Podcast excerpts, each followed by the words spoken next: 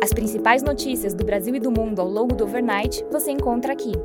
Este é o Direto ao Ponto com Felipe Sichel, um podcast do Banco Modal.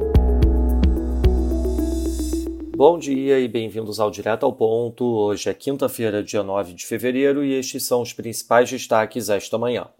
Começando pelo Brasil em relação à meta de inflação, segundo Igor Gadelha, Roberto Campos Neto sinalizou a integrantes do governo que defenderá uma alteração da meta de inflação de 2023.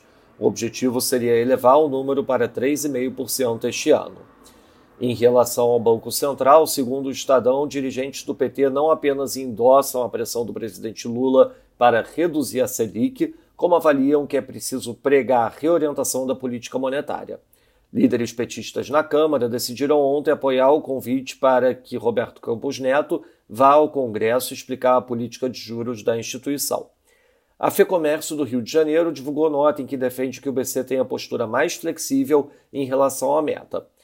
Já o presidente do Senado, Rodrigo Pacheco, defendeu ontem a autonomia do Banco Central, afirmando que a regra é um avanço. O líder do pessoal na Câmara, deputado Guilherme Boulos, disse que não há consenso na base do governo para apoiar o projeto de lei que revoga a autonomia do BC. Sobre a articulação, na reunião ontem do Conselho Político da Presidência, Lula admitiu que o executivo tem que buscar logo o entendimento sobre seus projetos, se não fica mais caro aprovar as medidas no legislativo. O presidente contemporizou a fala ao dizer que tem certeza que conseguirá formar a maioria necessária para implementar a agenda do Planalto. Segundo Lauro Jardim, deputados indicaram incômodo com a fala do presidente Lula, classificando a privatização da Eletrobras como bandidagem. O Globo destaca que o governo fará uma nova reunião ministerial na volta do presidente dos Estados Unidos para pressionar ministros a entregar os primeiros resultados de cada pasta. Sobre a CCJ da Câmara, o deputado Rui Falcão será o próximo presidente da comissão. As tendências internas do PT definiram por unanimidade o nome do parlamentar.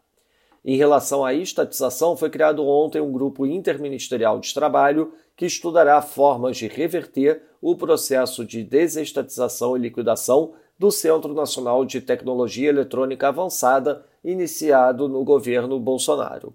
Finalmente, sobre o STF, a Corte decidiu ontem que a quebra de decisões definitivas é automática quando o STF mudar seu entendimento sobre temas tributários.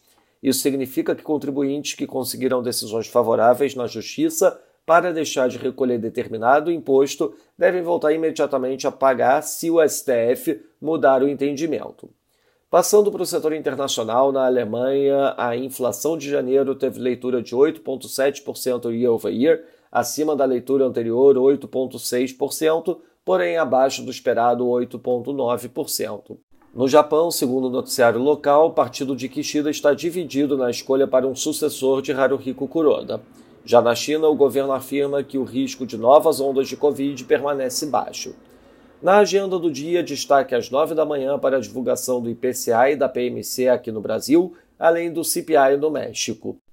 Às 4 da tarde, teremos a decisão do Banxico e, durante o overnight, a divulgação do Monetary Policy Statement do Banco Central da Austrália e também os dados de CPI e PPI na China.